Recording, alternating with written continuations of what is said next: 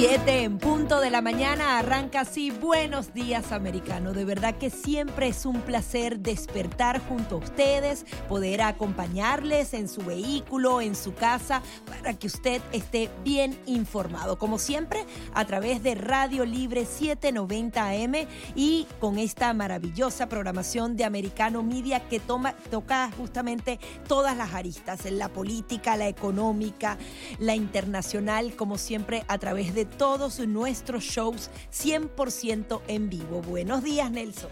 Buenos días, Gaby Peroso. Buenos días, americano, a toda nuestra gente que de costa a costa sintoniza Americano Media y, por supuesto, a usted que nos escucha a través de Radio Libre 790 desde los Cayos uh, del sur de Florida y hasta Palm Beach y por supuesto un poquito más allá, incluso dentro de Cuba donde nos sintonizan igualmente a esta hora.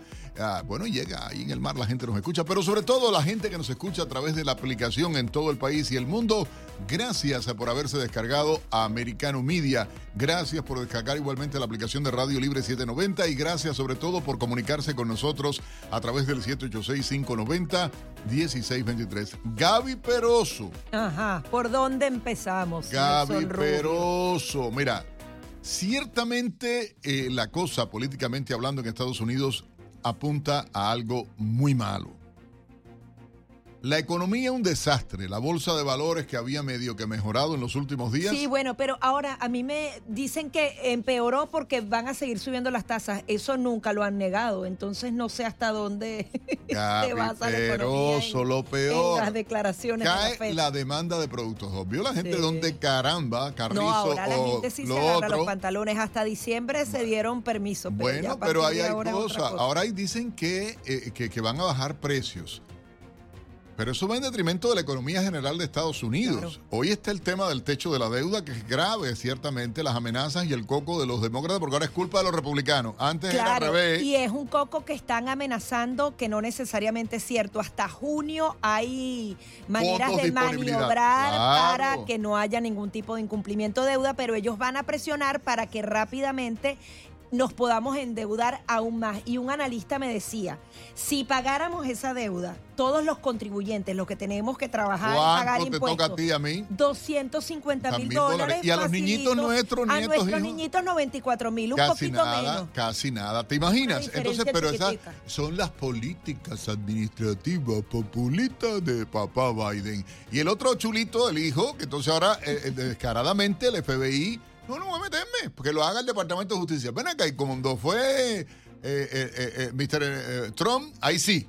Bueno, pero el Congreso va a presionar y bastante. Yo estoy segura y por lo menos confío en esa promesa de que la investigación va a empezar a profundizarse en este Hay que caso. hablar, Gaby Peroso. Aunque siempre los poderosos se protegen entre sí. Entonces, importa el partido que si sea. hay una parte, Ajá. exacto, si hay una parte que estuvo involucrada en esos negocios con China, con Ucrania, ahí entonces quizás empiecen a defender al hijito de papá. Usted se- Qué bonito sonido eso, eso ¿no? Del hijito de Al papá. hijito de papá. Sí.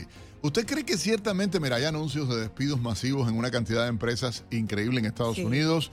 Se está hablando de que estamos a las puertas de una recesión. Chicos, ven acá, ¿qué, tiene que hacer la recesión? Entrar y darle galleta a la gente para que se dé cuenta que ya estamos en recesión Ya estamos realmente. en recesión, Pero es que es una mentira, siguen con el, eso y la, la, la secretaria de Economía de Estados Unidos, el Departamento del Tesoro, yo digo, ¿qué es lo que están hablando? Porque no entiendo. Ya los presidentes de las principales instituciones financieras de Estados Unidos, los principales bancos del mundo, están hablando de recesión, están hablando del aumento de intereses. Entonces yo no logro entender. Gaby Peroso, ¿qué te parece la estupidez? Me perdonan los niñitos amantes del Partido Demócrata y del presidente Biden.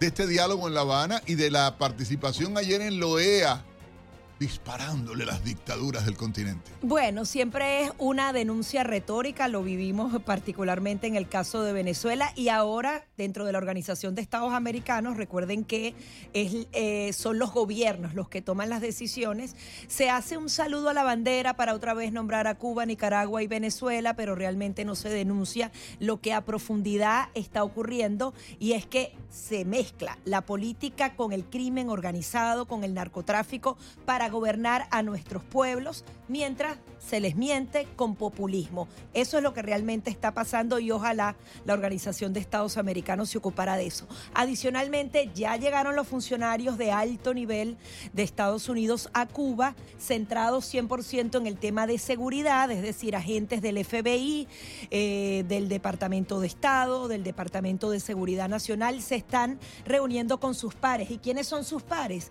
Por ejemplo, los que seguramente agarraron al hijo de Juana o de María aquella vez cuando estaba protestando en julio, que está plenamente identificado ese funcionario que torturó adicionalmente a tu hijo, ese seguramente se va a tomar la fotografía cara a cara con un agente del FBI. Imagínate cómo se sienten esas familias. Traicionados totalmente. ¿Por quién? Por la administración Biden, por el, gobierno de Estados Unidos. y el torturador de tu hijo se va a sentar en la misma mesa a tomarse un cafecito cubano con su par completamente legitimado y está bien, violaste derechos humanos, pero nosotros somos un gobierno de apertura que creen Pero qué demonios van a hacer hablar allá de qué cuando no están hablando de los presos políticos, de los niños presos, de las mujeres presas. Los presos, tú sabes, los presos que tienen desde las protestas de, aquel julio. Y hay otros que llevan más, 30 años, 20 años en prisión en Cuba, simplemente por, por oponerse a la dictadura.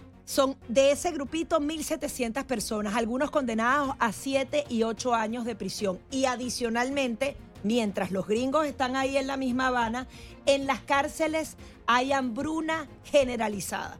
Lo describen así lo más pesadito que se pueden comer es una dieta líquida. Y si tienen suerte, pueden comerse unas conchas. Los cubanos decimos de averigua de qué, ¿entiendes? Porque ahí está, las cáscaras del plátano. Las y alguien va a denunciar, o sea, ese Estados Unidos fuerte que nosotros conocíamos, que además tenía un apoyo bipartidista, va a denunciar, ya va, antes de hablar de ese tema por favor, hablemos de los presos políticos, tratemos de liberar. Vamos a llevar a, los niños presos. Vamos a, buscar comida para eso. Además, la comida, si llega, se la roban los mismos funcionarios que se están reuniendo con los funcionarios estadounidenses. Lo denuncian así. Pero tú crees que eso no lo saben. ¿Tú crees se roban la comida. Eso van a hablar Pero es la estupidez y la necedad de esta administración. Me perdonan ustedes, yo no voy a callarme ni voy a dejar de decir la verdad. Yo sé que tengo enemigos y me acusan y me hablan y me de todo. No me interesa. No me interesa, porque de verdad ya es asquiante. Que vengan y me aplauda ahora algún demócrata, porque como decimos los cubanos, están para aplaudirle la cara a ellos, ¿entiendes? Por, por descarado, por bajo, por traidores. Fíjate si esta gente son sucia, Gaby Peroso. Ahora los ataques. Ya anunció Trump, va a comenzar la campaña oficialmente esta semana que viene, el 28 en Carolina del Sur. No recuerdo ahora precisamente, vamos a Una de las Carolinas. Ya está, ahí con Carolina Dengue, como la que sea, para decir algo. Lo cierto es que ahora ya se dijo ayer que Trump puede regresar más rápido de lo que se pensaba a Twitter y también a Facebook. Dicen que se está preparando. Yo sueño con ver cuál será su primer Su primer post. Sí, sí, ahí va a estar bueno. O sea, eso, debe haber varias opciones Dios muy me perdone, yo pensé una grosería y no podía. No, no, no va a decir una grosería. No, pero yo no, pero yo, yo ¿verdad? Yo sí. Yo, ni tú ni el expresidente. No lo podemos decir. Bueno, mira, lo cierto es que al pobre Elon Musk, que de pobre no tiene nada, tiene más millones que, que no sé qué cosa pobrecito, no tiene cómo contar ese dinero. Sí, vale, pobrecito, no pudo ir a Davos. No, ah, está preocupado. hablar qué cosa en Davos, Porquería que es lo que están hablando allá, perdóname, porque no es otra cosa reafirmar la agenda de la izquierda y toda la bobería de los pobres del mundo y la internacional y todas esas cosas, porque aquello es... Sí, oías a John Kerry diciendo que casi que son un grupo selecto de seres humanos que van a cambiar el mundo. ¿Quién?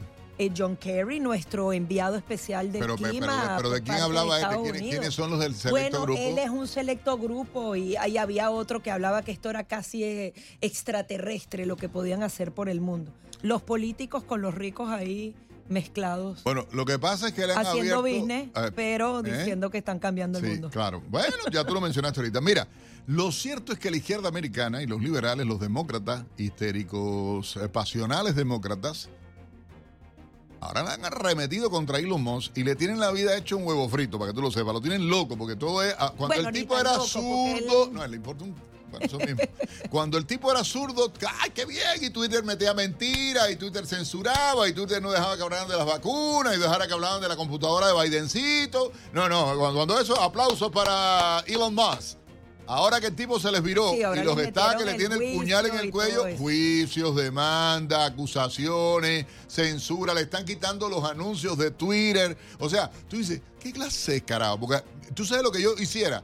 La empresa de chorizo rojo le quitó a Elon Musk la, por la guachafita esta o el relajito este demócrata liberal. Vayan a comer chorizo rojo. Es como lo mismo, están oyendo la otra estación. Yo digo, ¿le estás dando plata a Soros?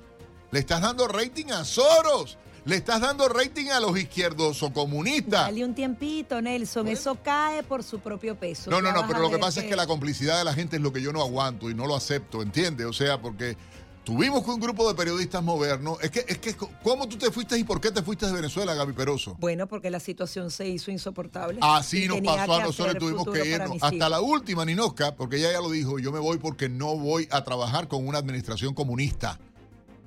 Y sigue la gente en Miami oyendo eso, le están dando plata a eso. Yo me pregunto. Bueno, tenemos que trabajar más duro para que se vengan para este lado. Y No, no, la, la gente se va a venir y están en. Ya este lado. sí. Vamos Ya a regresar, Gaby Peroso. Verde que te quiero verde, amanece. Sí, señor. Ah, ya está. Ya hoy no es amarillo, El sino verde. no, es que el dólar no es azul. Esperanza. El dólar no es azul, Gaby. El- Ah, dólar, dólar. Me el gusta dólar- más eso que la esperanza. Ya regresamos. Ya venimos. Yo soy capitalista.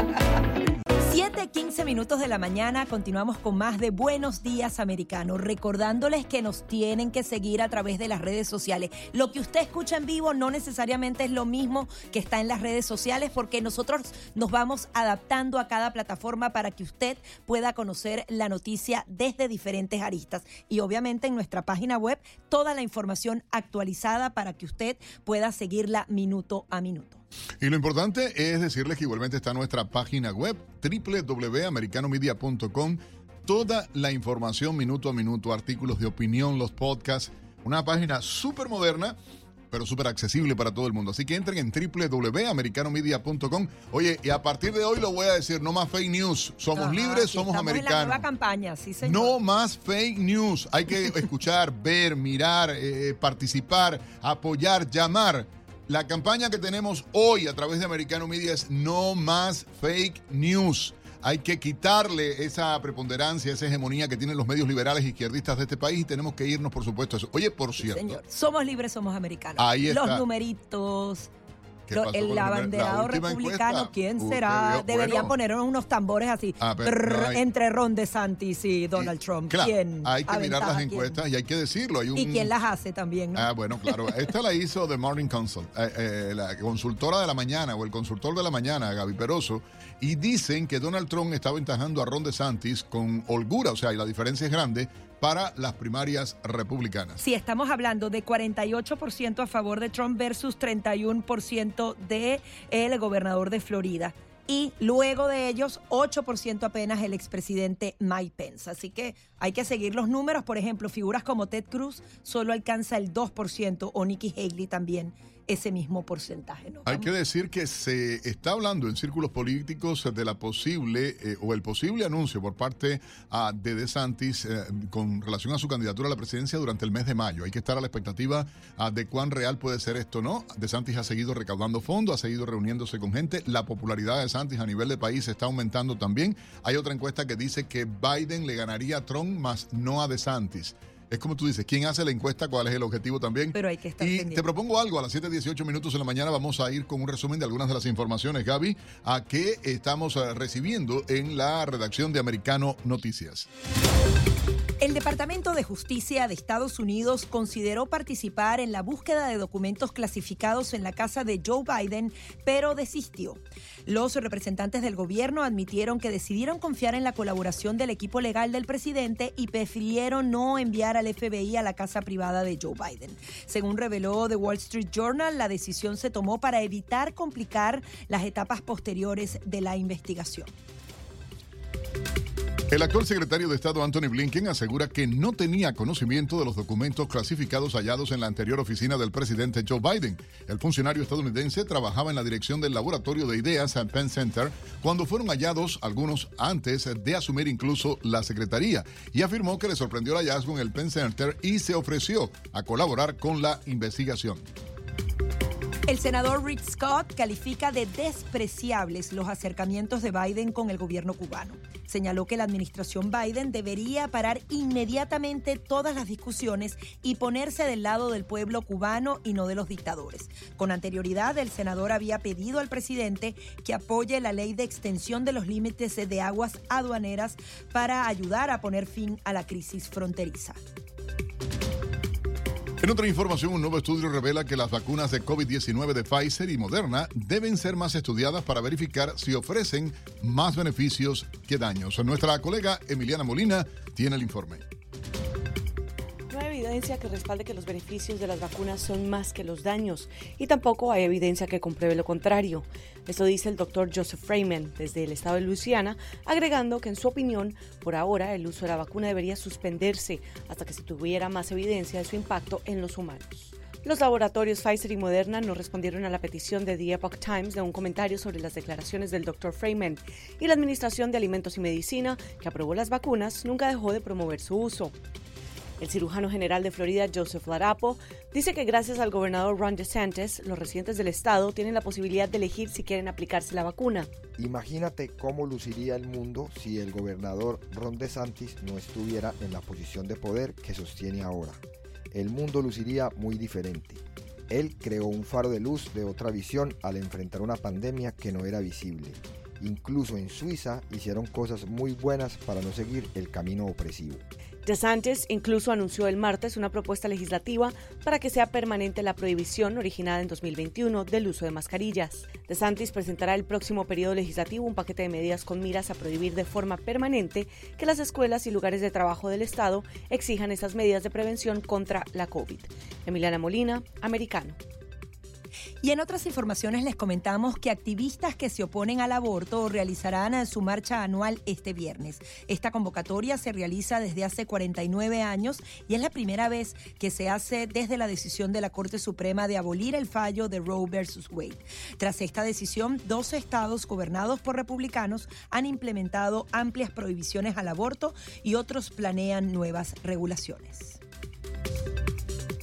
Hoy concluyen en La Habana los diálogos entre funcionarios de la administración Biden con miembros de la dictadura cubana. Las reuniones, según la Casa Blanca, buscan abordar temas de amenazas transnacionales. Nuestra colega, colega Paola Serra nos trae la información y las reacciones a los nuevos acercamientos acá en Estados Unidos. El exilio cubano reacciona fuerte al inicio de los diálogos entre Cuba y Estados Unidos. Para el analista Orlando Gutiérrez Boronat, estos diálogos solo benefician al régimen de la isla. Estas conversaciones son un clásico ejemplo de la politización de la inteligencia y de la aplicación de la ley. Ningún intercambio de este tipo con el régimen comunista de Cuba jamás ha surtido efecto para los intereses nacionales de Estados Unidos. Lo que están haciendo es abriéndose ante un régimen enemigo en estos precisos momentos en que este régimen colabora con Rusia en la agresión contra Ucrania para un intercambio de inteligencia en el que inevitablemente el régimen saldrá ganando. Pero según el gobierno de Estados Unidos, el origen de estas reuniones es la necesidad de una cooperación para aplicar leyes que protegen a los estadounidenses.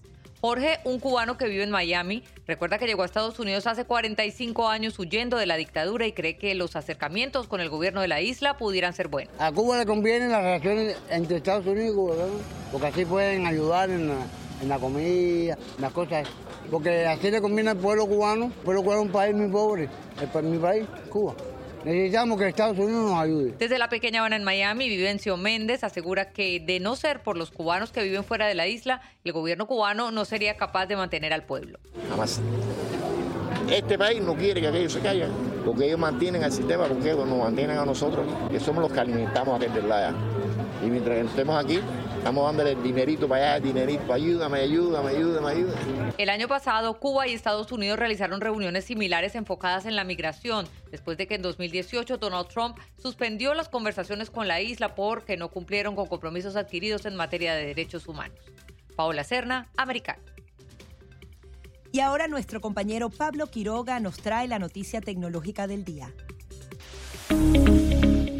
Hola, ¿qué tal? Soy Pablo Quiroga con la noticia tecnológica del día. Europa también está contra TikTok. Francia multa a la app china por su política de cookies. La Comisión Nacional de Informática y Libertades de Francia decretó un castigo de 5 millones de euros con la app, que tiene alrededor de 750 millones de usuarios en el mundo. Según declara el organismo, la compañía trataba de convencer a los usuarios de aceptar todas las cookies y los disuadía para no rechazarlas. La compañía ofrecía en su app solo un botón para aceptar todas las cookies, pero para rechazarlas era necesario más un clic, por lo que el regulador francés que vigila los derechos digitales de las personas consideró que hacer este mecanismo más complejo es igual a disuadir a los usuarios de rechazar las cookies. De igual forma, la compañía no informaba de manera precisa los propósitos de sus cookies. La legislación europea es bastante clara en relación a la ley de servicios digitales y la seguridad de los datos personales. En febrero del 2022, TikTok agregó un botón de rechazar todo, sin embargo era tarde para intentar librarse de la multa. A través de las cookies se puede obtener varios datos de los usuarios, así como también su dispositivo. Según una investigación de la consultora URL Genius, TikTok es la red social que más datos recopila de usuarios y los cuales comparte con terceras partes y no se sabe para qué fines se destina. Soy Pablo Quiroga con la noticia tecnológica del día.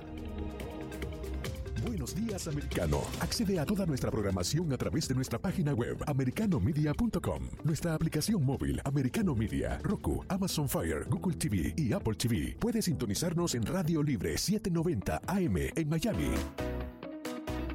7.25 minutos de la mañana. Estos eran algunos de los principales titulares a esta hora. En la próxima parte vamos a estar analizando todo este tema económico en Estados Unidos. Recordemos que otra vez volvieron a caer eh, la bolsa de valores. A mí me sorprende porque dicen, bueno, es que vieron que parece que las tasas de interés van a seguir subiendo. Esto no lo han negado en ningún momento las autoridades financieras.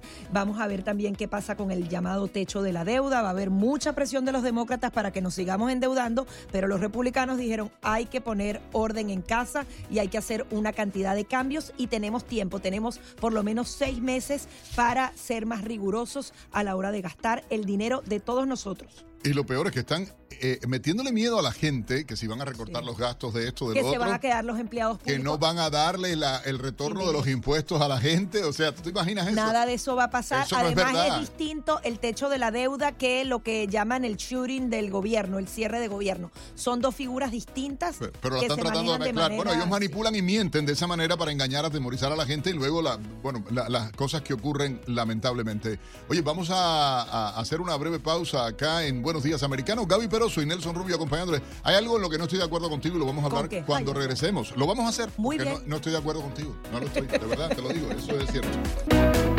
7.30 minutos de la mañana, continuamos con más de Buenos Días Americano y ahora vamos a hablar de economía. Me llama la atención que el secretario general de Naciones Unidas, Antonio Guterres, está pidiendo la intervención en el foro de Davos para que Estados Unidos y China dejen de fomentar su creciente división, que esto al parecer le va a costar mucho dinero a la economía global.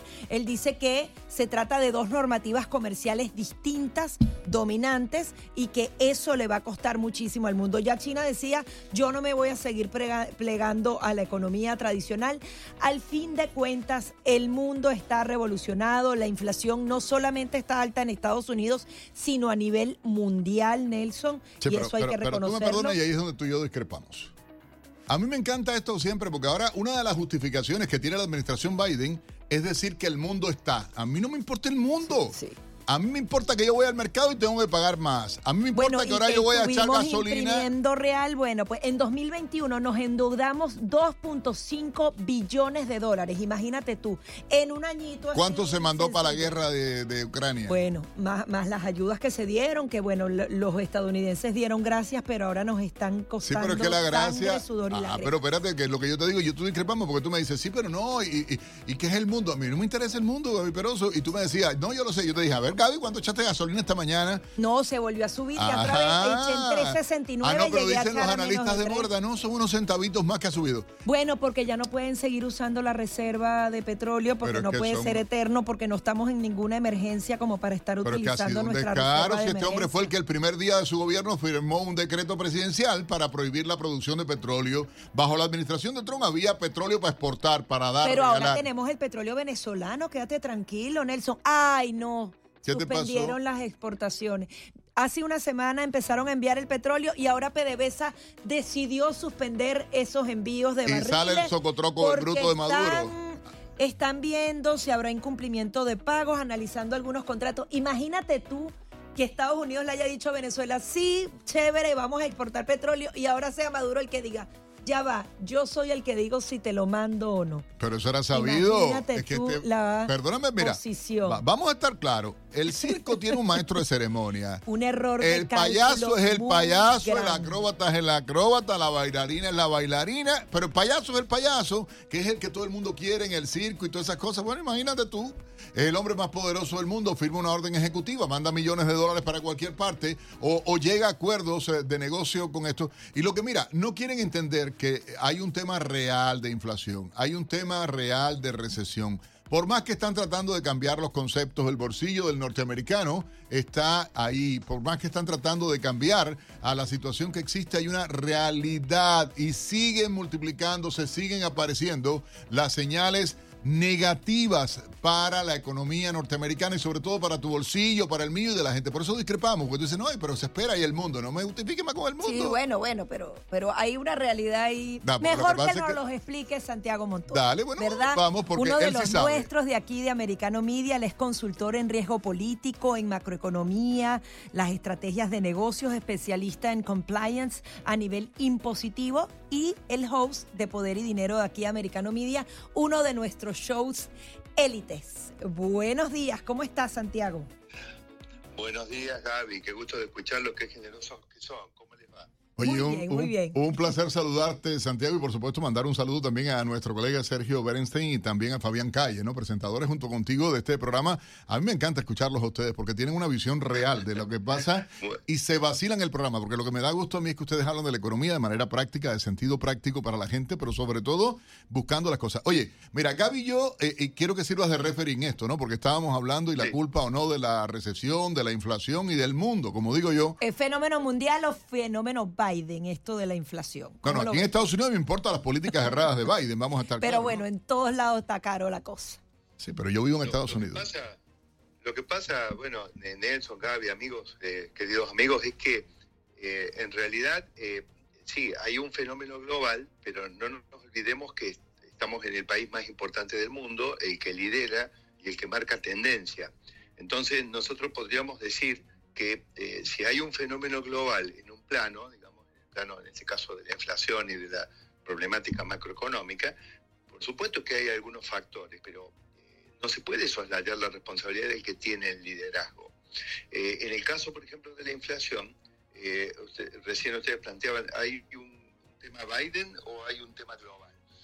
En otras, en algunos programas de poder y dinero junto a Bernstein y a Calle hemos desarrollado que la inflación en los descomposición de la inflación eh, del 2022, por ejemplo, desde que empezó el problema inflacionario, nosotros tenemos aproximadamente unos dos tercios a 70% eh, de, de peso propio del problema inflacionario de los Estados Unidos y apenas una, eh, un peso marginal de lo que puede haber sido la invasión de Rusia eh, a Ucrania y el impacto sobre los precios de la energía. En el caso de Europa, uno mira los números de inflación y dice, sí, bueno, eh, también Europa está en un dígito alto, entonces los Estados Unidos no lo estamos haciendo tan mal. No, no. Lo que pasa es que en Europa, el 70 al 75% de la inflación que tiene Europa se debe a la invasión de Rusia eh, a Ucrania, porque es energía. En el caso de los Estados Unidos, que a pesar de que eh, la administración Biden se equivocó no pudiendo lidiar en esos grupos de presión que ellos están enredados y no activó la producción petrolera, por supuesto cumpliendo las normas ambientales en Texas y eso impidió controlar durante parte del año el precio del galón de combustible. Tampoco fue afortunado aprovechando los acuerdos de Abraham que había dejado el presidente Trump absolutamente dispuestos para resolver el tema energético. Estuvo tanteando, digamos, meterse con Venezuela para eso, pero en definitiva lo que nosotros tenemos es que eh, el peso de la energía de la invasión rusa fue marginal. Entonces, vamos a poner las cosas en orden. Si hay inflación o un fenómeno en el mundo, los Estados Unidos no son un espectador, son un actor, porque es el país más importante eh, del mundo, marca la tendencia. Entonces, siempre la administración Biden va a tener una responsabilidad en el fenómeno. En el caso de la inflación de los Estados Unidos, eh, tiene eh, además la responsabilidad que estoy explicando, es decir, no se le puede, mire, la semana anterior estuvimos justamente ayer en Poder de Dinero analizando ese tema, eh, el tema de- del problema con los aviones, el grounding de, más de 6.000 aeronaves hace pocos días. Esto es responsabilidad de la administración, porque obviamente ponen un responsable del área que está preocupado por la discriminación en los aviones, que no existe la discriminación en los aviones, porque Eso sería el sabemos que, que que No, no, pero le puso, aumentó las vacaciones, Santiago, algo absurdo, que el Departamento de Transporte, en medio de una crisis nacional, le dé más vacaciones a los directivos y a los empleados de, de- de esa secretaría dentro del Y gobierno. sean contratistas los que llevan la computadora y se produzcan fallas como las que se produjo. Bueno, eh, entonces me, me he desviado del tema económico, pero para mostrar de que hay una responsabilidad de la administración Biden en problemas que los inventan los dejan aparecer ellos cuando en realidad no los tenemos. Ahora, vamos al tema económico. Eh, hay, hay muchos, eh, yo creo que acá nosotros estamos luchando para informar a nuestra audiencia con, eh, digamos, estamos luchando contra lo que yo le llamo los tres jinetes del apocalipsis, que son la mentira, la desinformación y las noticias falsas, ¿no es cierto? Entonces, en, todo esto hay- de la economía hay muchos que intentan edulcorar, es decir, le ponen sweetener a las noticias e intentan que sean mejores de lo que son. Yo no voy a decir que viene una catástrofe mañana porque no la, no la veo y tampoco estoy seguro de que sea tan grave, pero la verdad no, salvo una estimación de una firma co- consultora que me sorprende porque la respeto, digamos, este, cuyas siglas son GS, eh, todo el, el consenso de las estimaciones económicas y de los economistas está en el orden de 0.3, 0.5 de crecimiento para los Estados Unidos este año. Eso es prácticamente un nivel de estancamiento al borde de una recesión con inflación. Ahora vamos, recién Nelson decía eh, el poder de compra de nuestros bolsillos. Miren, la compra son compras, por ejemplo, a nivel industrial de las empresas o son compras de los consumidores. ¿Qué nos dice el último dato del eh, Buró de Estadísticas Laborales? Los salarios crecieron eh, a un ritmo menor al esperado. Le han quitado presión a la inflación, que es lo que busca la FED, pero vamos a nuestros bolsillos. El salario promedio por hora en diciembre llegó a 32 dólares con 82 centavos. Subió un 0.3 en el mes de diciembre, pero en el año, amigos, subió el 4.6. Ahora, hagamos un ejercicio juntos. ¿Cuánto fue la inflación de 2022? 6.5. ¿Cu- ¿Cuánto fue la inflación core eh, descontados alime- eh, eh, sí, alimentos y energía, que es un indicador importante?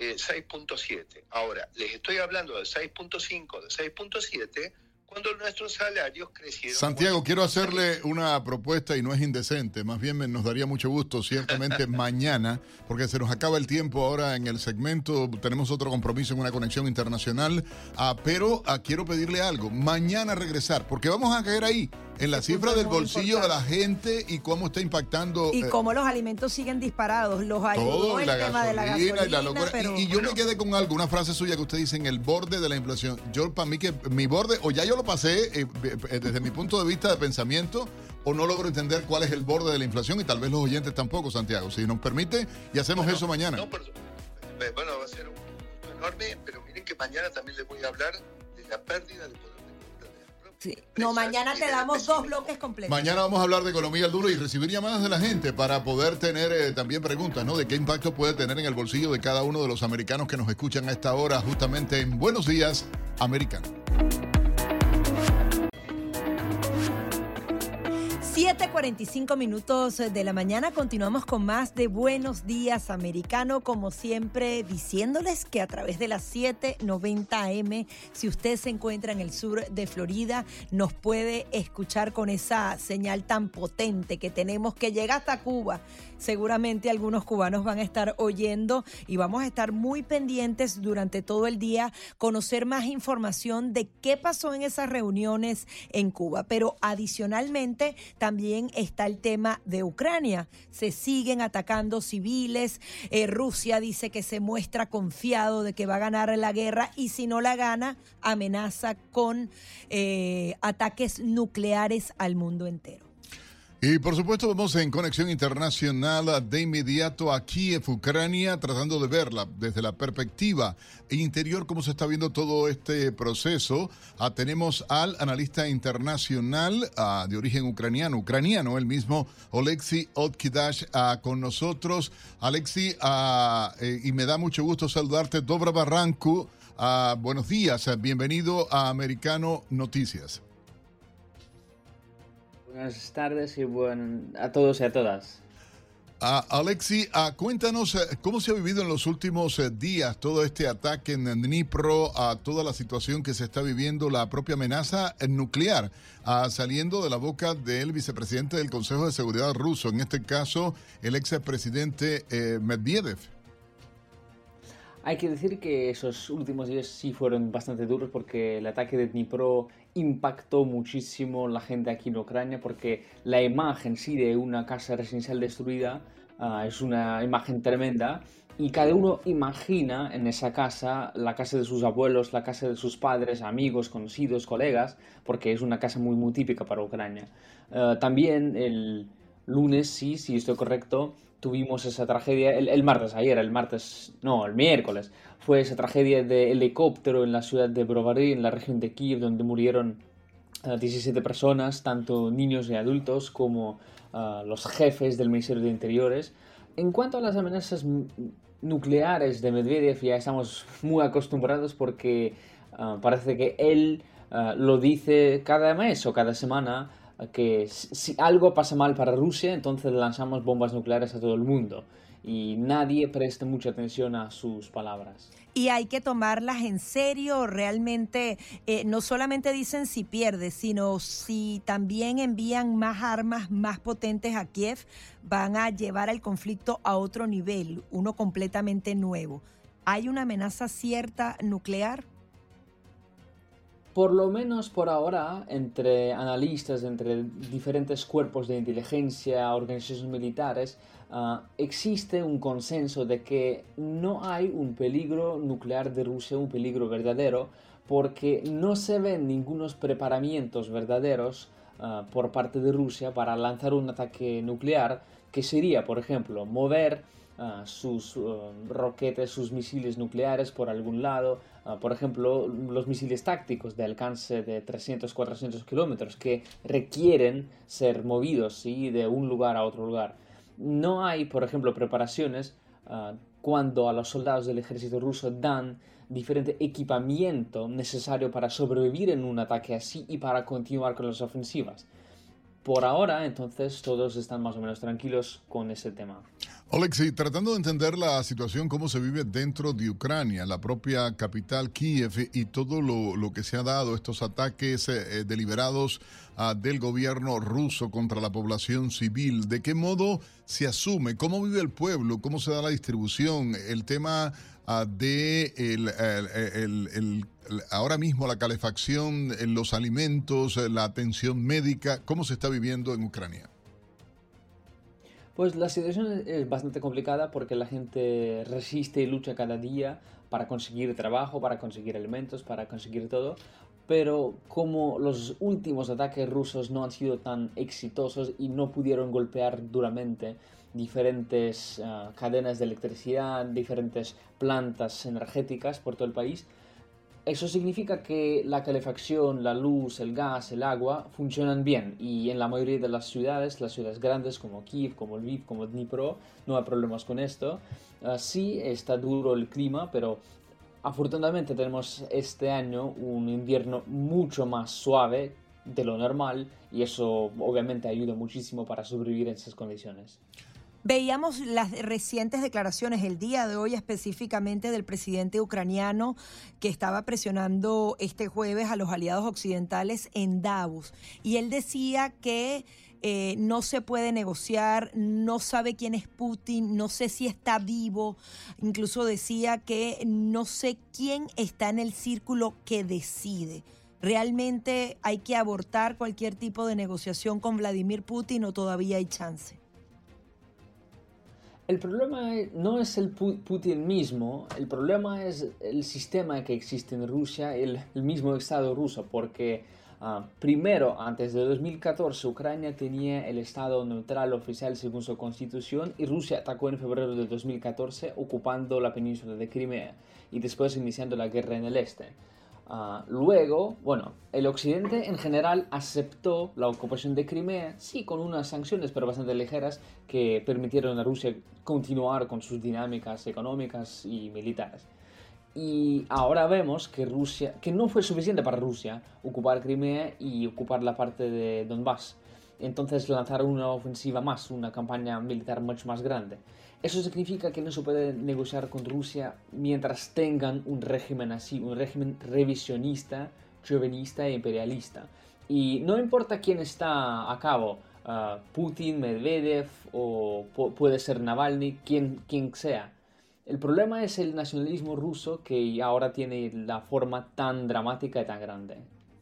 Alexis, quiero preguntarte algo porque ciertamente y luego de las declaraciones a, medios internacionales eh, del segundo jefe del grupo de mercenarios Wagner, que ha obviamente creado por el gobierno de Vladimir Putin para atacar la población civil, para cometer crímenes de lesa humanidad, evidentemente, ¿cómo se prepara Ucrania para una posible demanda en la Corte Penal Internacional contra por crímenes de lesa humanidad contra Putin y altos funcionarios del gobierno ruso?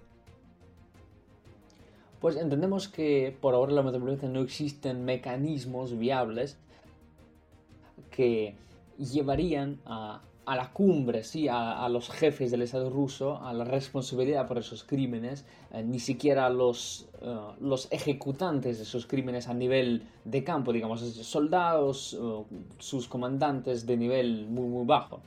Y solamente la derrota militar garantiría que sí es posible Ah, llevar la responsabilidad de Rusia por esos crímenes de guerra. Ucrania trabaja durísimo en todas las organizaciones internacionales, en todos los cortes internacionales para llevar esa responsabilidad, pero entendemos que todo se depende de cómo termine la guerra. Alexi, un punto que se ha cuestionado y de determinados sectores se cuestionan el tema de la ayuda a Ucrania.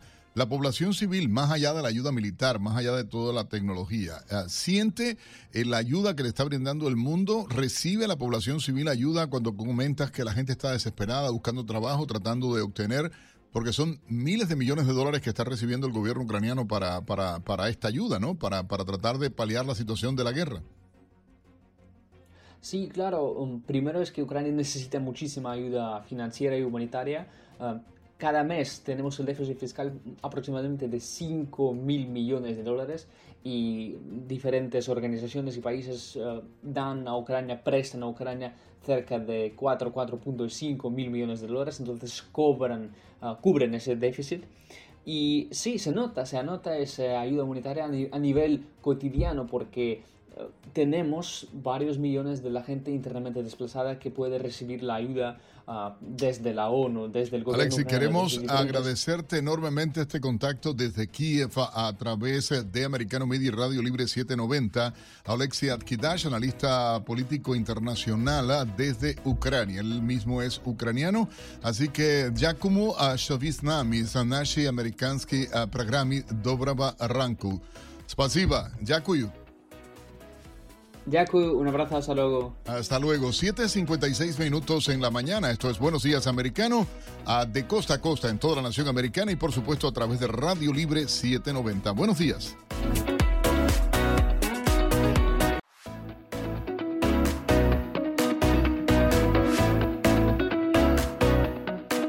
8, un minuto en la mañana. Buenos días, sean bienvenidos a la segunda hora de transmisiones de Buenos Días Americano de costa a costa a través de toda la nación americana.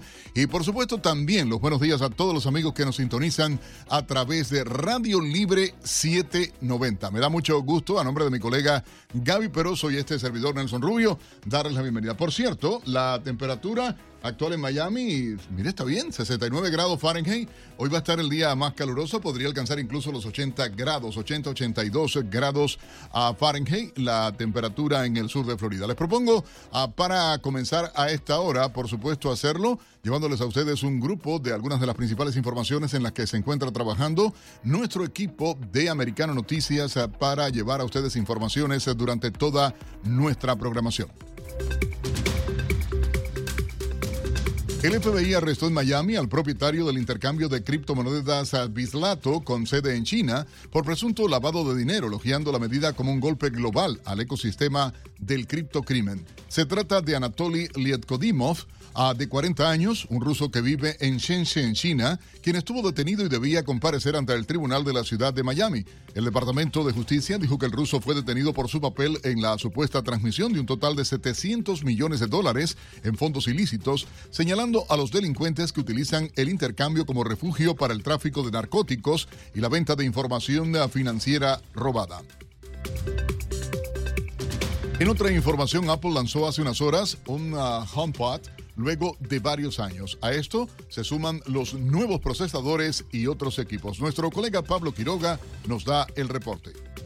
Apple sorprendió el miércoles anunciando la segunda generación de HomePod, el altavoz inteligente de la compañía, disponible a partir del 3 de febrero. La bocina conectada a Internet promete sonido de lujo y también incluirá sensores de temperatura y humedad, así como sus micrófonos podrán escuchar alarmas de humo o monóxido de carbono y transmitir la alerta al teléfono. Este lanzamiento muestra el optimismo de la compañía este 2023, que por ahora es la única gran empresa tecnológica que no ha comunicado despidos masivos pese a sus pérdidas económicas reportadas en el 2022, más de 800 mil millones de dólares. Carlos Escobar, periodista especializado en temas de tecnología, considera que todos los nuevos dispositivos cumplen las expectativas, además resalta que Apple sea una de las pocas que no ha hecho ajustes de personal. Llama mucho la atención también porque es la única eh, empresa tecnológica que hoy por hoy no ha realizado despidos masivos. Eso quiere decir que un par de, de, cosas bien estarán haciendo internamente para que todavía no hayan visto la necesidad de eh, hacer recortes de personal y que sí puedan bajar un poco los precios en algunos de sus productos.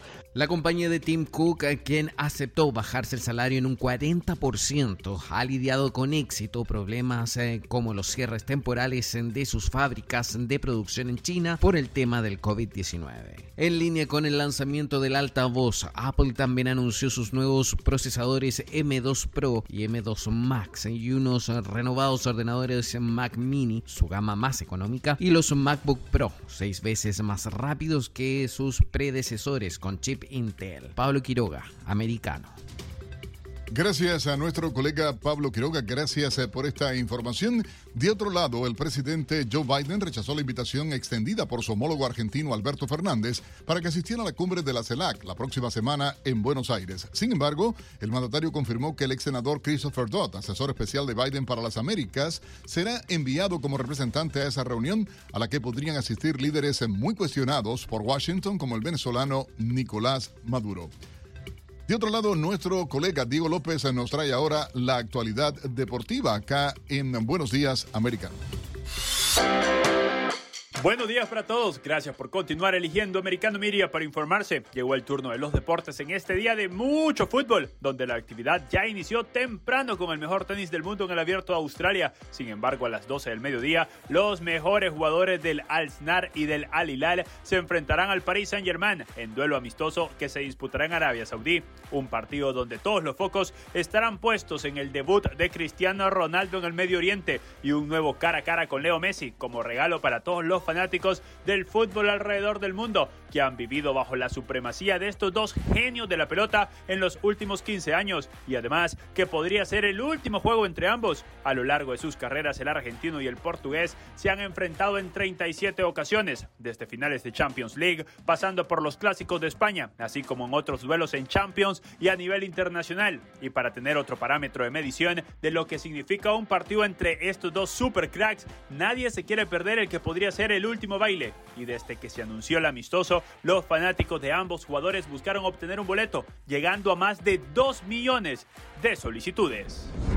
Pero este jueves también hay actividad oficial porque el Barcelona enfrentará al Ceuta por los octavos de final de la Copa del Rey a las 2 de la tarde, hora del este de los Estados Unidos. Las principales novedades en el plantel Blaugrana son las bajas de Ronald Araujo, Frankie de Jong y de Memphis Depay, quienes no realizarán el curioso viaje que partirá de Barcelona a Málaga en avión y luego en helicóptero para evitar las olas del estrecho de Gibraltar. En conferencia de prensa, Xavi Hernández habló sobre la responsabilidad de ratificar el momento del equipo tras conseguir la Super Copa Española el pasado domingo. Y el Real Madrid también verá actividad por la Copa y tiene un juego complicado. Deberá visitar el Estadio de la Cerámica para medirse con el Villarreal, equipo que lo derrotó el pasado 7 de enero 2 por 1. En la lista oficial para el juego que tendrá lugar a las 3 pm hora del este de los Estados Unidos, no aparecen Luka Modric, que necesita descanso, ni David Alaba, ni Lucas Vázquez y Chouameni por lesión, pero sí se suben los canteranos Vinicius Tobías y Mario Martín. Pasamos a Sudamérica, donde este día iniciará el Conmebol Sub-20 en Colombia, una de las competiciones juveniles más importantes en el mundo, donde las 10 selecciones del sur del continente se darán cita para disputarse el título y las plazas para la próxima Copa Mundial de esta categoría, que se llevará a cabo en Indonesia este año. El campeonato estará dividido en dos partes, fase de grupos y la fase final. En la fase de grupos participarán las 10 selecciones divididas en dos grupos de 5. En el grupo A estarán Colombia, Argentina, Brasil, Paraguay y Perú mientras que en el grupo B competirán Ecuador, Uruguay, Venezuela, Chile y Bolivia. Las tres mejores selecciones de cada grupo se enfrentarán en la última etapa y la que termine con más puntos será la nueva campeona. Las cuatro primeras también clasificarán a la Copa Mundial Sub-20. En otra información, tras un mes de la final de la Copa del Mundo, la FIFA dio a conocer algunos datos de la máxima fiesta del planeta. El organismo que regula el fútbol a nivel mundial publicó que alrededor de 5 mil millones de personas interactuaron con la competición, siguiendo su contenido a través de una serie de plataformas y dispositivos en todo el universo de los medios de comunicación. Las redes sociales sumaron 93.6 millones de publicaciones en todas las plataformas, con un alcance acumulado de 262 mil millones de interacciones y los estadios sumaron una asistencia total de 3,4 millones de espectadores, un incremento respecto al anterior Mundial disputado en Rusia 2018, que acumuló un total de 3 millones de aficionados. Y finalizamos con entretenimiento deportivo, porque muchas son las preguntas sobre qué es la Kings League. Pues vamos a intentar responder algunas interrogantes. Se trata de un torneo de fútbol 7, creado por Gerard Piqué y el streamer Ibai Llanos. Pero no solo es un torneo más del deporte más hermoso del mundo, sino es un concepto innovador y con formato atractivo para todos los jóvenes. Está conformado por 12 equipos que se enfrentan los domingos desde el pasado primero de enero, mismos que están precedidos por streamers y exfutbolistas quienes serán los encargados de llevar a buen puerto el destino de cada uno de los equipos. La sede de la Kings League es la Cupra Arena del complejo deportivo de La Sal en Barcelona. Cada partido dura 40 minutos y los ocho mejores equipos del torneo regular llegarán a la postemporada. Uno de los principales ganchos que tiene esta actividad es que cuenta con la presencia de futbolistas retirados o incluso activos como el Chicharito Hernández, que llegan como sorpresa disfrazados hasta el silbatazo inicial. Aparte del ruido generado por el ex capitán del Barcelona y los youtubers, el impacto mediático reciente de Shakira y Piqué ha generado más atención a la competición que reta robarle mercado a la Liga Española como entretenimiento. Hasta acá la actividad deportiva. Gracias por la atención prestada. Un abrazo grande para todos. Disfruten su jueves. Gracias, gracias de verdad a Diego López eh, por la información, la actualidad deportiva a esta hora. Ustedes pueden llamar, participar con nosotros. Eh, ¿Qué piensan de este diálogo y la conversadera, la relacioncita rara de la administración Biden eh, con la dictadura castrista? Ustedes pueden opinar a través de nuestro teléfono, el 786-590-1623. 786-590-23. ¿Y qué les parece lo del Departamento de Justicia, el FBI? No, ahora no se van a meter en la investigación de Biden y los documentos. Ay, señor. Usted opine, 786-590-1623. Participe, esté con nosotros acá. No más fake news. Somos libres, somos americanos. Participe usted, apoya esta estación, la verdadera estación conservadora, en la radio del sur de Florida. Ya volvemos.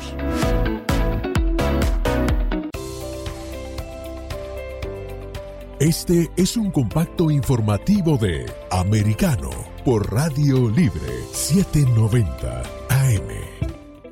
Si eres un usuario de iPhone o iPad, mucha atención con la nueva función a cantar. Apple en su nueva actualización 16.2 incluyó esta función para todos los fanáticos del karaoke. Dentro de la misma aplicación podrás cantar en solitario junto a tus artistas favoritos. Tendrás millones de canciones en las cuales podrás regular el nivel de voz de cada canción. Además, la letra de los temas vendrá en tiempo real y sincronizada con el audio. A cantar de Apple Music está disponible en todos los iPhone 11 y posteriores, soy Pablo Quiroga con la nota tecnológica. Manténgase en sintonía, que en un momento regresamos con otro compacto informativo de Americano por Radio Libre 790 AM.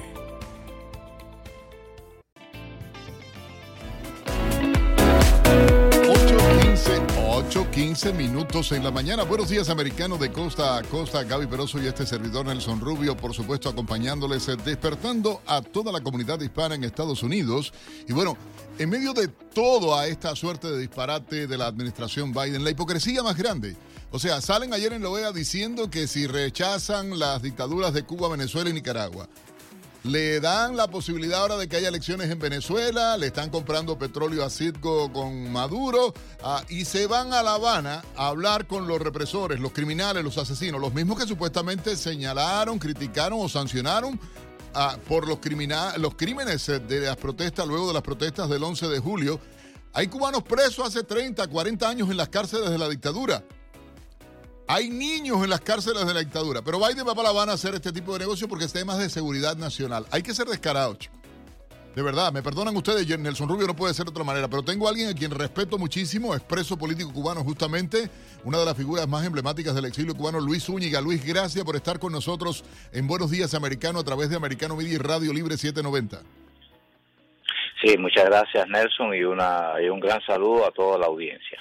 Luis, eh, la reacción tuya en relación a esto que se está viviendo, porque me parece eh, eh, una desfachatez que haya miembros del Departamento de Seguridad Nacional, del Departamento de Estado, del Departamento de Justicia, diplomáticos, funcionarios del FBI, la gente de la Guardia Costera, la gente de, de, ICE, la gente de aduanas y protección fronteriza, en fin, el mar, ¿no? Por decirlo muy a lo cubano. Y yo digo, es ridículo que se dé esto las agencias de seguridad de inteligencia de Estados Unidos negociando con los represores castristas. Mira, vamos a llamarlo por su nombre y basta de ser políticamente correcto o de no ser eh, justos en lo que se dice. Eh, todas las administraciones demócratas, y es así real y objetivamente, y esto no es político, esto es objetivo, todas las administraciones demócratas en, las, en los Estados Unidos, todas han sentido afinidad, afecto, cariño. No, puedo calificar de ninguna otra manera esta relación con una dictadura comunista como la de Cuba. No hay otra forma de calificarlo. Eh, todos han buscado acercamiento, entendimiento, coexistencia, buenas relaciones. A ninguno les ha preocupado realmente los crímenes, los atropellos, la ilegalidad de ese régimen. A ninguno les ha interesado. Todo lo que han buscado es reafirmarlo, ayudarlo, protegerlo. ¿Por qué? Porque definitivamente hay una afinidad política y esto es una realidad y los que hemos estado en Washington por tiempo y que conocemos cómo funciona el Departamento de Estado, sabemos perfectamente que el Departamento de Estado es casi una rama de un partido comunista. Hay algo que, llama la atención, imagínate la ridiculez que hace público el Departamento de Estado cuando dice que van a, analizar asuntos de ciberseguridad y supervisión de transacciones bancarias. De un lado van a la OEA y forman el circo que armaron ayer, y de otro lado, hace una semana le permiten que se restablezca el envío de dinero a través de la Western Union porque supuestamente era con bancos que no son de la dictadura y no son controlados por los militares o, son o, se hacen, una de las dos, por no decir la estupidez, eh, de verdad que, y, era una grosería lo que iba a, decir, eh, Luis, me perdonas, eh, porque yo digo, chico, ¿quién no sabe que en Cuba no hay ninguna institución que no sea del régimen castrista? O sea, decir que los bancos son porque son sociedad anónima, son testaferros de la dictadura. O sea, son representantes de la dictadura y ha habido casos de corrupción altísimos con compañías registradas en Panamá, en Bahamas, etcétera, pero son bancos que pertenecen al régimen castrista y a toda la jerarquía militar del país. Mira, Nelson, eh, los funcionarios políticos de Estados Unidos, todos esos saben perfectamente que el régimen comunista de Cuba es un régimen ilegal, es un régimen bandolero, es un régimen mafioso. Vamos a ver, ¿de cuántos delitos quieres que te mencione yo de la dictadura castrista? A ver, que han traficado drogas, lo sabe todo el mundo. La DEA tiene, tiene fotografía, tiene video de las lanchas saliendo de Cuba. Aquí hay personas que participaron en eso. Está bien conocido todo el tráfico de drogas que ha habido a través de, de, Cuba usando. Eh, el, el, Departamento de Estado tiene evidencia de la estancia de Pablo Escobar Gaviria en Varadero. Tienen evidencia. Popeye, Popeye, el brazo derecho de Pablo Escobar eh, le- les, dijo claramente, y yo hablé con Pa- eh, Horacio García, y yo hablamos personalmente con, ah, con Popeye, y Popeye nos dijo, yo negocié personalmente con Raúl Castro cuánto le íbamos a pagar por los cargamentos de droga que pasaban por Cuba. Y eso lo sabe perfectamente el Departamento de Estado, lo saben las autoridades políticas, están en todos los récords. ¿De qué estamos hablando? De cuando falsificaron el, eh, los, eh, ¿cómo se llama? el champán eh, eh, francés. ¿De qué vamos a hablar? De la ilegalidad del tráfico del tabaco. ¿De qué quieren hablar? ¿De qué ilegalidades quieren hablar en Cuba? En Cuba se han establecido y han vivido por décadas todos los terroristas del mundo, de la ETA, de, de Sendero Luminoso, eh, de la FARC de Colombia, del M16, de cuántos movimientos terroristas ha habido en el mundo. Todavía en Cuba hay negocios, hay empresas que son de la ETA de España, de la antigua ETA de España y todavía están en Cuba. ¿Desde dónde planearon el- la explosión del carro bomba, el coche bomba en la escuela de la policía de, de Bogotá? ¿De dónde lo planearon? El ELN desde La Habana. Entonces, ¿de qué estamos hablando? Un régimen terrorista, un régimen criminal, un régimen ilegal, un régimen que no respeta ningún tipo de cosa, que tiene hasta niños en la cárcel, que ha metido más de mil personas en la cárcel con condena entre 10 y 20 años de prisión por salir pacíficamente a la calle a protestar contra una dictadura de 63 años. ¿De qué estamos hablando? Por Dios, no hay vergüenza en el Departamento de Estado, no hay vergüenza en esta administración y luego se quejan de que los cubanos, los venezolanos, los nicaragüenses votan en contra de los de los demócratas. ¿Por qué? ¿Por qué? Porque tenemos que hacerlo. Y es que es triste ver, ¿no? Esta política hipócrita de la administración Biden y la gente no logra entenderlo. Yo digo, ah, y, y luego, eh, no, porque es absurdo. Y, y mira, yo quiero que el cubano que nos está escuchando, porque todavía hay gente que está apoyando una estación comprada por comunistas, todavía hay gente que está ah, apoyando y hay que hablar de dignidad y hay que hablar de personas que abandonaron eso justamente porque es una porquería. Pero más triste, en mi opinión, es que todavía haya gente en este pueblo que se dice demócrata, que se dice artista, que se dice liberal, que se dice, pero se les olvida el gentilicio eh, eh, realmente, Luis, que tienen cubanos, aunque ahora se hacen los americanos puros, somos cubanos, americanos con mucha honra, pero no puedo permitir que violen la- el respeto a mi gente, no puedo permitir que haya complicidad con una dictadura, no puedo permitir que estén apoyando a quienes apoyan las cosas que está haciendo esta administración. Y da vergüenza, de verdad, yo te digo, da vergüenza realmente lo que se está viendo. Y, y- y- y Mira, sí, eh, es de verdad sin vergonzoso. salirme del tema, Nelson, sin salirme del tema, pero déjame decirte que esta es la administración peor que ha habido en la historia de los Estados Unidos. Jamás ha habido una administración tan pésima como esta.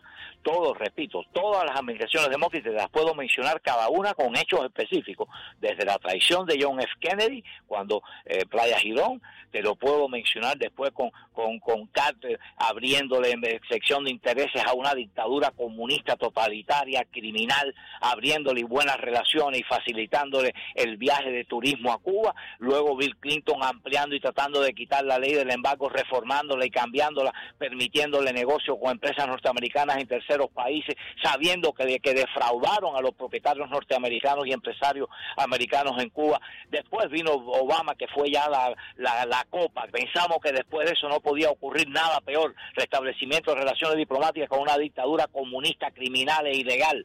Y apareció ahora, pues, este señor con, con, con, con todo lo que estamos viendo también. Así que esto es una repetición de la historia y de verdad que la historia de las administraciones demócratas, del Partido Demócrata en los Estados Unidos con respecto a Cuba, no podía ser peor. Y hay que tener claridad en lo que está ocurriendo. Yo digo que es el desastre realmente y, como tú decías, yo espero que la gente se dé cuenta de la verdad. Eh, O sea, más allá de política, más allá de partido, más allá de todo, la gente se dé cuenta de las aberraciones que está cometiendo esta administración en nombre de no sé quién o qué. Porque hablar de que están viendo temas de seguridad de interés nacional para la seguridad nacional de Estados Unidos, o la peor, ahora eliminan ah, y, le quitan valor a un proceso legal que existía por la propia ley americana con el tema ah, de la reunificación familiar. O sea, los que aplicaron normalmente para la, ah, poder emigrar de Cuba de la vía legal, Resulta que ahora ellos eliminaron el proceso creando un conflicto a los cubanos que tenían la familia y que hicieron todo legalmente para poder traerlos y llevan años esperando el proceso. Y Mira, Nelson, vamos a llamar las cosas por su nombre. Es Todas absurdo, estas medidas absurdo. migratorias son para facilitarle la permanencia a la dictadura. Sabe todo el mundo que la dictadura estaba en un momento precario, donde miles de compatriotas salieron a las calles a protestar contra la dictadura, no pidiendo pan y comida porque y son hambrientos, no pidiendo medicina y ninguno tiene medicina, ni no pedían nada de eso, pedían y la libertad, fin del régimen comunista. Esta es la realidad. Entonces, eh, vamos a llamar las cosas por su nombre, vamos a dejar ya de, de las tonterías que lo que están buscando siempre es darle oxígeno a esa dictadura. ¿Por qué? Porque hay afinidad ideológica y eso es histórico. Siempre la izquierda simpatiza con los comunistas. Los comunistas, eh, la izquierda se siente cómoda negociando y abrazándose con los comunistas. Eh, eh, pero lo principal que hay que mencionar en este momento, yo creo, Nelson, y es lo más importante en el caso de Cuba, es que se terminó, se acabó la historieta que por décadas la izquierda estuvo esgrimiendo en el caso de Cuba, de que las medidas fuertes, las medidas de coacción, las medidas de, de, sanciones no habían funcionado. Sí, funcionaron. Y ahí la tienen con el presidente eh, Donald Trump, que las medidas sí funcionaron y pusieron a la dictadura contra la pared. Y cuando las medidas se apretaron y las sanciones se apretaron, mira cómo el pueblo reaccionó y el pueblo salió a la calle porque ahí está la respuesta al apoyo de los Estados Unidos. Definitivamente, gracias a Luis Zúñiga, analista política expreso político cubano, por sus declaraciones en esta mañana para Buenos Días Americano y Radio Libre 790.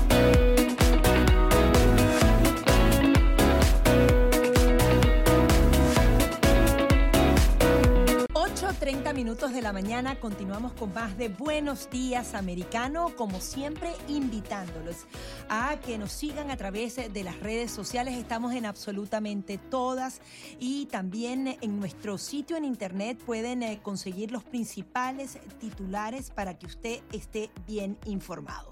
Adicionalmente, también puede participar junto a nosotros comunicándose por los números de teléfono 786 590 16 1623 y 786-590-1624. 8.31 minutos en la mañana, Gaby, te propongo a esta hora llevar a nuestros amigos un resumen de algunas de las informaciones en las que está trabajando el equipo de Americano Noticias para llevarles a ustedes información, asegurar que está bien informado, amaneciendo en todo el país, de costa a costa, a través de Americano Media y Radio Libre 790.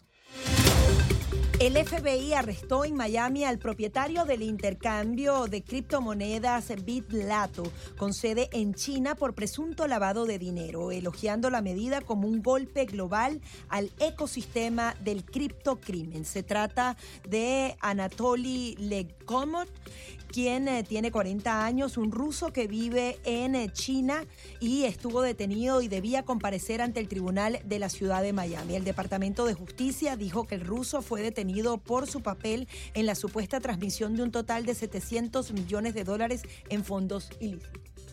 En otra información, el expresidente Donald Trump pidió a Facebook que reactive su cuenta en esa red social, desactivada hace dos años según dieron a conocer sus asesores, mientras se prepara para una tercera candidatura a la Casa Blanca por el Partido Republicano.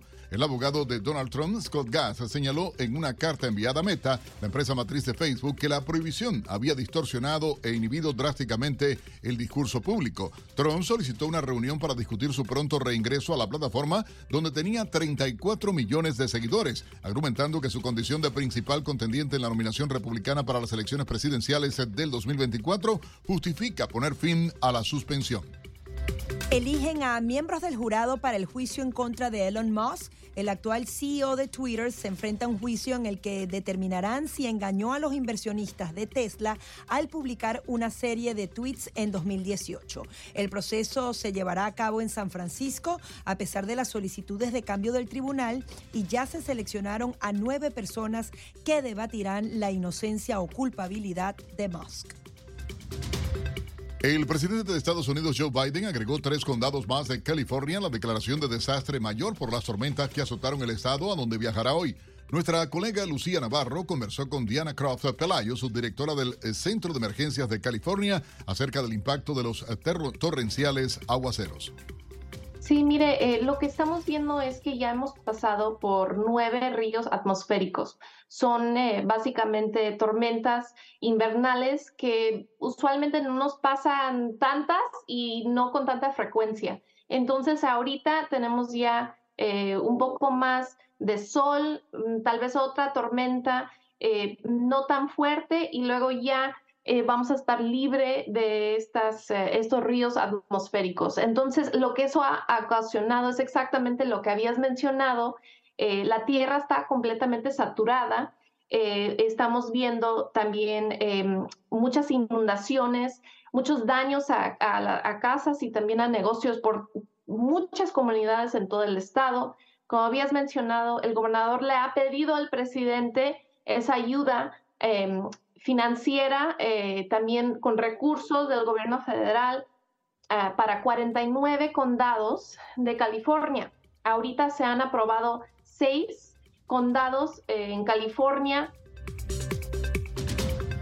en otra información, la secretaria del Tesoro de Estados Unidos, Janet Yellen, viajará pronto a China para estrechar las relaciones bilaterales tras reunirse cara a cara en Suiza con su homólogo chino, Liu He. Por otra parte, las autoridades norteamericanas confirmaron que el secretario de Estado, Anthony Blinken, visitará Pekín el día 5 y 6 de febrero. Panamá decomisó un récord de 138 toneladas de droga en 2022 y detectó un aumento del narcotráfico hacia Europa, desplazando a Estados Unidos como principal destino. Según la fiscal antidrogas Marta Barrio, 108 toneladas corresponden a cocaína y 29 a marihuana, además de otras pequeñas cantidades de diferentes sustancias. La cantidad de droga interceptada en 2022 superó el récord anterior establecido en 2021, cuando las autoridades panameñas confiscaron 128 toneladas, en su gran mayoría de cocaína. Amigos, y hasta ahora hacemos eh, contacto con Julie Trevisanato en nuestra redacción de Americano Noticias para repasar los titulares de los periódicos más importantes de Estados Unidos y el resto del mundo. Adelante, Julie. ¿Qué tal, Nelson? Muy buenos días. Un gusto saludarte en esta mañana de jueves, jueves 19 de enero. Vamos a comenzar con el repaso de las portadas que traen algunos de los periódicos más importantes. The New York Times. Estados Unidos se entusiasma con ayudar a Ucrania a atacar a Crimea. La administración Biden está considerando el argumento de que Kiev necesita el poder para atacar la península de Ucrania anexada por Rusia en 2014. Washington Post. La primera ministra de Nueva Zelanda, Jacinda Ardern, anuncia su renuncia antes de las elecciones. Ardern, quien ganó reconocimiento mundial por su manejo de la pandemia de coronavirus, dijo, He dado todo de mí para ser primera ministra, pero también me ha costado mucho. Diario de las Américas. Debido a la alta inflación y el aumento del costo del uso de tarjetas de crédito, los estadounidenses redujeron sus gastos en diciembre por segundo mes consecutivo. Según un reporte del Departamento de Comercio, las ventas por menor cayeron 1,1% en diciembre, luego de una caída revisada del 1% en noviembre. El nuevo Herald. La Embajada de Estados Unidos en La Habana anunció que las solicitudes para el programa de parol familiar continuarán suspendidas indefinidamente y que este tipo de trámites no es parte de los procesamientos que la Embajada reanudó a principios de este mes. Según informaron los servicios de ciudadanía e inmigración de Estados Unidos, este programa fue suspendido en el 2017. El país España. La Cámara Baja del Parlamento ruso prepara un proyecto de ley para confiscar las propiedades de varios ciudadanos que abandonaron el país ante la guerra o por la represión contra quienes la denuncian. La noticia se da a conocer apenas cinco días después de que el portavoz de Vladimir Putin, Dmitry Peskov, desmintiera que las autoridades fueran a tomar esta medida. Le Monde de Francia. Un alto funcionario del Pentágono anunció que Estados Unidos no está listo para proporcionar a Ucrania sus tanques pesados más avanzados, conocidos como Abrams, citando problemas de mantenimiento y entrenamiento. Por su parte, el secretario de Defensa de Estados Unidos, Lloyd Austin, señaló que hasta ahora se ha evitado cuidadosamente suministrar a los ucranianos armamentos que no puedan arreglar, mantener o pagar a largo plazo. Esto ha sido todo por el momento, Nelson. Regreso contigo al estudio y les deseo un excelente día. Gracias a nuestra colega Juliana Trevisanato por esta información desde la redacción de Americano Noticias. En otras informaciones les comentamos eh, sobre un informe presentado por la ONU que alertó que más de 131 millones de personas en América Latina y el Caribe no pudieron acceder en 2020 a una dieta saludable, cuyo costo en la región es el más alto del mundo. La cifra equivale a 22.5% de la población regional y representa un incremento del 8% respecto al año anterior, según el reporte Panorama Regional de la Seguridad Alimentaria y Nutricional. El costo promedio de una dieta saludable en la región se estima en 3.89 dólares, el más alto en comparación con otras regiones del mundo y también superior al promedio global que es de 3.54 dólares. Entre tanto, el presidente de Costa Rica, Rodrigo Chávez, se pidió en el foro de Davos apoyo financiero para que el país pueda continuar siendo igual de generoso con los miles de refugiados que llegan a su territorio. Chávez afirmó que los migrantes a nivel económico le cuestan al país entre 200 y 300 millones de dólares al año en salud pública, educación y seguridad pública. Costa Rica ha absorbido también en los últimos años una gran ola migratoria procedente de Nicaragua y se estima que cerca de medio millón de nicaragüenses están en su territorio, muchos de ellos incorporados en el mercado de trabajo, según estimaciones de la Comisión Económica para América Latina y el Caribe. Estos son algunos de los titulares más destacados a esta hora. Buenos días, americano. Accede a toda nuestra programación a través de nuestra página web, americanomedia.com. Nuestra aplicación móvil, Americano Media, Roku, Amazon Fire, Google TV y Apple TV. Puedes sintonizarnos en Radio Libre 790 AM en Miami. Sí, bien, y eh, justamente comentándole otros titulares, como les decíamos en la entrevista, ya Vladimir Zelensky dio su discurso en el foro de Davos, el líder ucraniano prácticamente descarta cualquier tipo de negociación con Vladimir Putin y recordemos que sus funcionarios en las últimas 24 horas han estado amenazando nuclearmente al mundo entero, no solamente si pierden la guerra, sino que apenas sigan enviando armamento moderno a Kiev, ellos entonces reaccionarían. Vamos a ver qué pasa. Realmente es muy delicada la situación porque es un hombre sin escrúpulos y sin ningún tipo de límites. Hay que decir que igualmente hay otras informaciones una protesta independentista en Barcelona.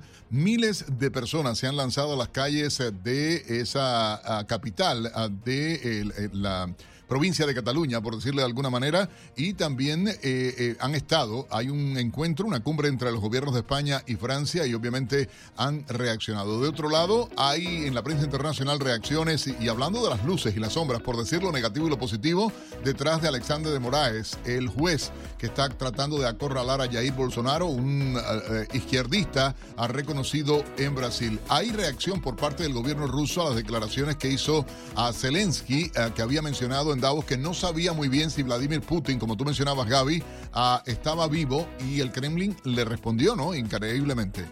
Vamos a una pausa y enseguida volvemos con más. Vamos a estar hablando de la tasa de mortalidad por cáncer en Estados Unidos.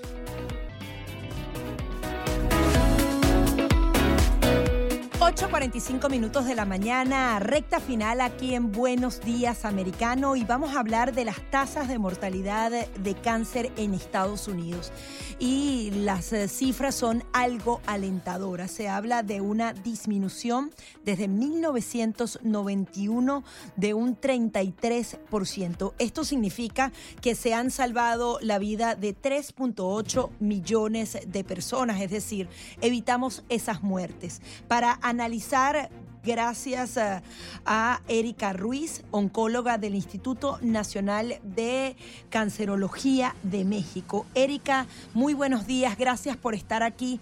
¿Qué estamos haciendo bien para que esta tasa de mortalidad se reduzca? Hola, muy buenos días. Creo que eh, ha sido un conjunto de acciones tanto por parte de las, eh, del gobierno como también por parte de la población que hoy en día estamos más conscientes de que tenemos una alta posibilidad de tener cáncer. Entonces la gente empieza a poner más atención en su cuerpo y puede acudir a los servicios de salud a hacer una búsqueda intencionada y descartar esta enfermedad. Creo que eso es una de las cuestiones que está impactando positivamente, así como las campañas sobre todo de vacunación, dado que algunos cánceres se asocian a algunos tipos de infecciones, como por ejemplo el virus de papiloma humano. Entonces ya la gente que está consciente, pues busca vacunar a sus hijos desde edades muy tempranas. Sí, por ejemplo, dicen que entre las mujeres de poco más de 20 años hubo una caída del 65% en la tasa de cáncer en el cuello uterino entre 2012 y 2019. Eso tiene que ver con este tipo de vacunas que se la estamos poniendo a los jóvenes y los adultos también se la pueden poner? Este tipo de vacunas, de hecho, no nada más está, eh, eh, que es el virus de papiloma humano, además de estar relacionado a cáncer de, la matriz, también se asocia a otros cánceres, por ejemplo, el de cabeza y cuello. Entonces ahí también ha impactado. Yo creo que la conciencia en la población en general es lo que está ayudando. Ahora, lo que yo sí quiero hacer mucho énfasis es que aunque son muy buenas noticias, no podemos bajar la guardia. O sea, hay ciertos cánceres que les está yendo mucho mejor en términos de supervivencia, es decir, que las entre los nuevos, eh, no solamente la detección oportuna, sino incluso las nuevas terapias, está favoreciendo que tumores como tiroides, testículo, cáncer de la piel, que se llama melanoma, les vaya muy bien. Recordemos que ahora, por ejemplo, para este último tumor, el melanoma, existen terapias tan sofisticadas como que el mismo sistema inmunológico sea el que ataque al tumor. Pero hay otros tumores que creo yo que en población joven tenemos que hacer mucho énfasis porque eh, pareciera que no pasa en la gente joven y sí. Y así como decimos estas buenas noticias, hay que decirle a la gente joven que cáncer de tubo digestivo, eh, sobre todo páncreas, es el más agresivo. ¿Y cómo prevenirlo? ¿Cómo detectarlo? ¿Hay algún tipo de síntomas? Porque uno no está familiarizado con ese tipo de, de cánceres, ¿no? Exacto, muy buena pregunta. Es que no hay un solo síntoma que me diga esto es cáncer, sino más bien tenemos que estar conscientes de nuestro cuerpo y cuando tengamos algún síntoma raro, diferente, hay que pedir una, una consulta. Si vemos que a pesar del tratamiento o lo que se haga en dos meses o menos no tenemos cambios, hay que hacer más estudios de investigación porque la posibilidad de que alguien tenga cáncer en en algún momento de su vida en los hombres es de un 40% y en las mujeres de un 30%. O sea, la probabilidad es alta que tengamos cáncer. Entonces, si conocemos nuestro cuerpo, va a ser más sencillo identificar cuando algo no esté bien. Ahora, ¿cómo identificarlo? Hablamos de que un dolor que no habíamos sentido, acidez estomacal. Eh, denos algunas claves para poder entender mejor con mucho gusto. Por ejemplo, este dolor del estómago que usted bien menciona, es muy fácil que yo vaya y me tome algún analgésico para quitar el dolor, un, ondacet, un omeprazol y con eso callo a mi estómago. Eso es donde la automedicación está mal, porque obviamente el dolor de estómago no necesariamente va a ser cáncer, pero puede ser el primer llamado de auxilio del estómago de decir que hay algo anormal. Entonces, sí solicito, por favor, que la gente no se automedique. Eh, si tengo dolor de estómago, en el caso de, de, colon, de cáncer de colon, puede haber alteraciones desde estreñimientos muy frecuentes, sangrados. Obviamente cuando ya hay una pérdida de peso masiva, bueno, pues ahí es muy fácil que cualquier persona diga, oye, pues yo creo que puedes tener hasta un cáncer. Creo que la prevención y el conocer nuestro cuerpo es importante. Si de repente me encuentro una bola en alguna parte del cuerpo, pues eso no es normal, tengo que correr a una valoración. Creo que el no confiarnos es, es importantísimo. Y otra cosa a, a mencionar, dentro de las buenas noticias sí es que ha bajado el cáncer, pero hay ciertas poblaciones que pueden tener más riesgo a cáncer, entre ellos la población de raza negra, y en cáncer de tubo digestivo, específicamente en cáncer colorectal, los hispanos, al igual que la raza negra, tienen más problemas para detectarse a tiempo y llegan en etapas más avanzadas. Por lo mismo, porque como que dejamos mucho el, ah, después, ah, me tomo esto, ah, no tengo nada, ah, no, es que es el primo del amigo al que le pasó.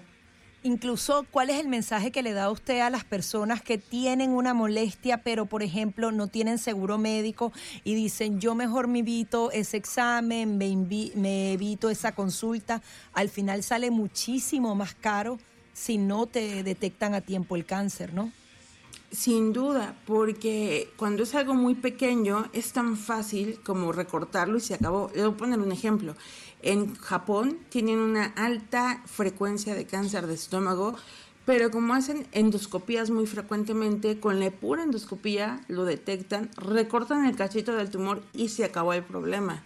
Acá en México, en nuestros países latinoamericanos, el cáncer de estómago se detecta porque el paciente creció tanto que la expectativa de vida es muy corta y además es un tratamiento exageradamente caro. Entonces, aunque de principio pueda decir uno, ay, es que es caro hacer el estudio o tengo miedo, porque una colonoscopia no es tan agradable como puede ser un estudio de ultrasonido en la tiroides. De todas maneras tenemos que hacerlo. Hay que recordar, por favor, que hay ciertas edades para ciertos estudios para la detección temprana. Eh, recordar que ahora eh, la Asociación Americana del Cáncer bajó la edad para hacerse la colonoscopia y esto es a partir de los 45 años porque pues cada vez, como mencionaba al principio, hay más cáncer eh, de colorectal en gente joven. También de próstata hay, más cáncer y cáncer de mama. Entonces, qué bueno que se detecta a tiempo, nada más hay que estar ahí vigilándonos y hacerse las mastografías o ultrasonidos de mama o el antígeno prostático a partir de cierta edad y con cierta regularidad. Así como usted lo dice, no hay que bajar la guardia. Las proyecciones que hacía ese mismo estudio, que bueno, se ha bajado en 33% en las últimas décadas, pero se estima que podrían haber casi 2 millones de casos nuevos de cáncer en Estados Unidos. Eso equivale a 5 mil casos por día y más de 600 mil muertes por cáncer en Estados Unidos. Gracias, doctora, por estar aquí y por alertar tan importante información. Al contrario, gracias y no bajar la guardia. Erika Ruiz, oncóloga del Instituto Nacional de Cancerología de México y quien ha estado entonces detallando este importante informe de la tasa de mortalidad por cáncer en Estados Unidos. Ahora sí se nos agota el tiempo y quería invitarlos a que acceden, accedan a nuestra página en internet americanomedia.com. Muchísimos títulos llamativos, hay unos eh, artículos de opinión bastante buenos, hablan de la encuesta que les si quieren profundizar en ella, Trump ventaja de Santis de cara a las primarias republicanas. Eh, también se critica al presidente Biden que no solamente se negó a enfrentar a China, sino que ayudó activamente a nuestro adversario. Son algunas de las informaciones que destacamos de americanomedia.com. Llegó la hora de despedir y nos vamos hasta mañana.